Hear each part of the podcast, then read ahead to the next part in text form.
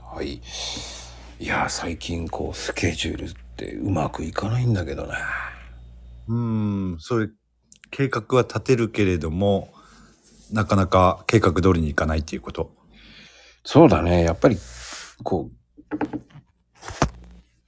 事件は現場で起きてんですようん、うん、ああ、わかりますね、それは。俺もそうですもん。仕事なんか特にそうですよ。うんだ毎今日のスケジュールとか言ってこう最近俺はこう手帳とか書いてるけどマインドマップしながら書くんだけどねうーん、最近ね、よくマコルームでもね、話題になるマインドマップですけれどもね。うん、こう要はトーナメントみたいに上に今日のスケジュールって書いてうん、一番左が9時10時とか10時12時とか14時16時とか16時18時ねうん、 18時以降9時以降とかうん。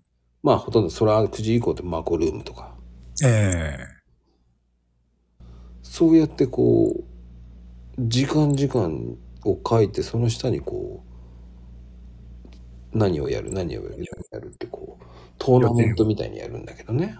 うーん。予定を書いていくわけですか、そこに。そうねだから簡単に言うとこう9時まあ8時台はこうねメールの処理とかうん、うん、ねやり残しのフォローとかうん。うん、ね発注とかうん、のを作るとかうん。こうスケジュール立てるの好きなんだよね。うーん。 A ちゃんそういうのやんないんでしょあのね、たまにやる。本当にね、やることいっぱいの時は、あのー優先順位を決めるために、それや、やることはありますよ。あたまになんだね。た、たまにだね。うん。本当に忙しい時。やることいっぱいで、あのー優先順位決めないとやべえな、つう時はやりますね。そんなやばい時にやんないんだ。うん。普段は、うん、そうでもない限りは、そこまで書き出したりまではしないかな。うーん。うん。まあ、そういうのやるだけでまた違うからね。うーん。予定通りには行きますそれで。そうね、8割ぐらいは行くよね。おおすごいですね。うん、でもそうしないともう間に合わなくなるよね。うんうんうんだから日々のベースプラス、こう、こう、こう、こうっていうのを乗っけて書くっていうだけだよね。うん。うーん。なんか、なんつったらいいんだろうな。もう、その、なんだろう、パソコンに書くんじゃなくて、もうテンプレートみたいので、うんその下に何、何、何、何、何ってこう、書けるようにしちゃってるよね。ああ、なるほどね。うん。まあ、ね、毎日やってるでしょうからね。だ本当にち地区予選のトーナメント表みたいになるよね。うーん。簡単に言うとね。うんうんうん。そうするとなんかイメージつくでしょ。そうですね。うん。でも書くって大事だね。うん。そうですね。まあ俺もね、まあさっきも言ったけど、いついつもね、毎日やってるわけではないけれども、ん。確かにね、本当にか書き出すっていうのは大事だなって思う時はありますよ、やっぱり。うん。それ書いて、書き出してるだけでもね、頭の中整理されてくるんですよ。特に。本当に忙しい時に。いと忙しい時こそ、一丁、ですね一丁がちね。一丁がちい 時。そういう時こそね、書き、あの、紙とかにもね、書き出したりした方が頭の中す、ね、整理されていいんですよね。うん、だからさ、その、永遠のテーマっていうのなんだけど、うん。まあよくやるんだけど、価値観っていうのが本当永遠のテーマかああ。ね。そうそう。何をどうして今やってるのかとか。うーん。でもそれってこう認められたいとかさ、ええこう、す何好きな人に頼られたいとかさ。うん。そういう行為ないものって必要とされたいっていうのもあるわけじゃん、願望としてそ。れね、人それぞれいろんな価値観の形ってね、多分あるとは思いますけれどもね。うんうんうん。でもほら、認められたいっていうのは結局さ、うんこう努力した結果を認められたいっていうのもあるわけじゃない。ええでも認められるっていうのはさ、後からついてくるから分かんないんだよね。まあね、そうですね。だからそれをすぐ結果を求めちゃうってなると、うん。続かないよね。うーん、そうですね。なんか、人間ってエゴなんだけど、うん。すぐに結果を求めるじゃない。うーん、まあね。うんうんうん。すぐ直せとか言うじゃない。うーん。すぐ直してもね、っていうのもあるわけでしょ。うーん。そうですね。まあね、ちょっと考えればわかることなんでしょうけれども、そう。どうしても結果をね、目に見える形ですぐ欲しくなりますよね。誰、多分誰でもそうだとは思うんだけど。うん。落ち着いて考えればね、もちろん、うん、そうじゃないっていうのはわかるんだろうけれども、うん。うん。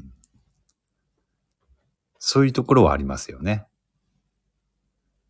だって、そんなに人生うまくいかないよ。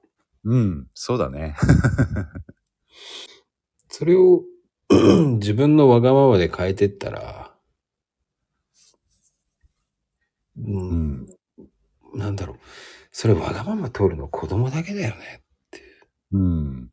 それに、そう、そうやってるとね、まあ必ずね、どっかにしわ寄せはいっちゃいますからね。うんうんうんうんうん。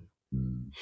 だからね、あの、ほんと面白いんだけど、こう、年間の読書計画とかね、うん。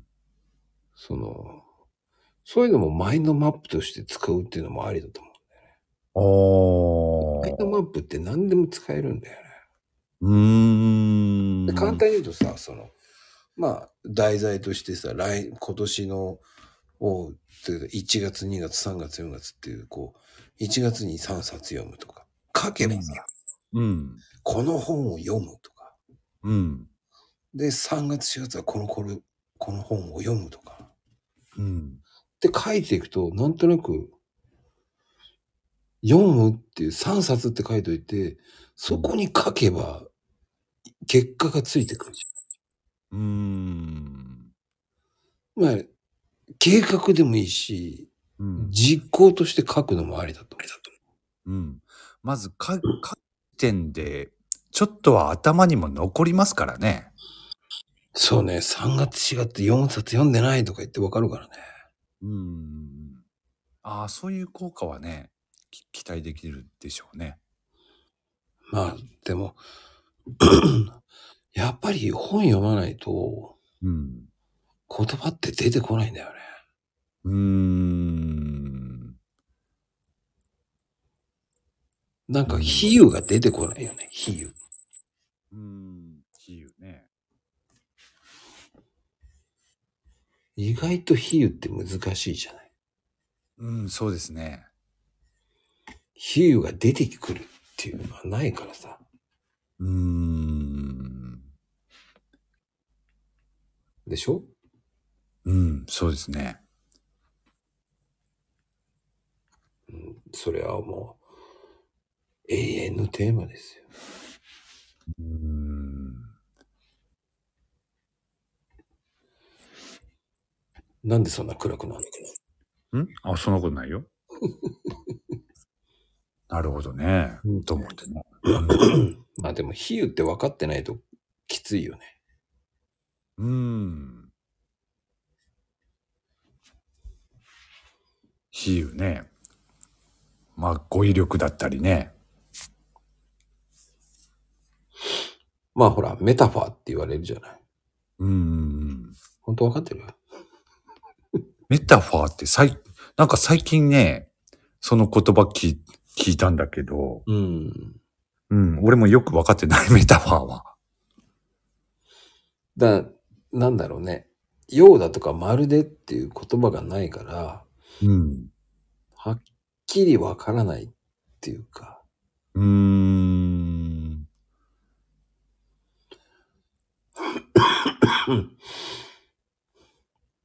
まあほら。人生は長い旅のようなものだっていう感じのようなものだ、ようだっていうのが、こうう、ん。入れるか入れないかで、ねうん。え、違うじゃない。うん。まあね。ね、普通にショートとして読んじゃうと、人生は長い旅だっうん。ていう、ようだがないとまた違うしさ。まあそうですね。うん全く違う言葉になるからね。うん。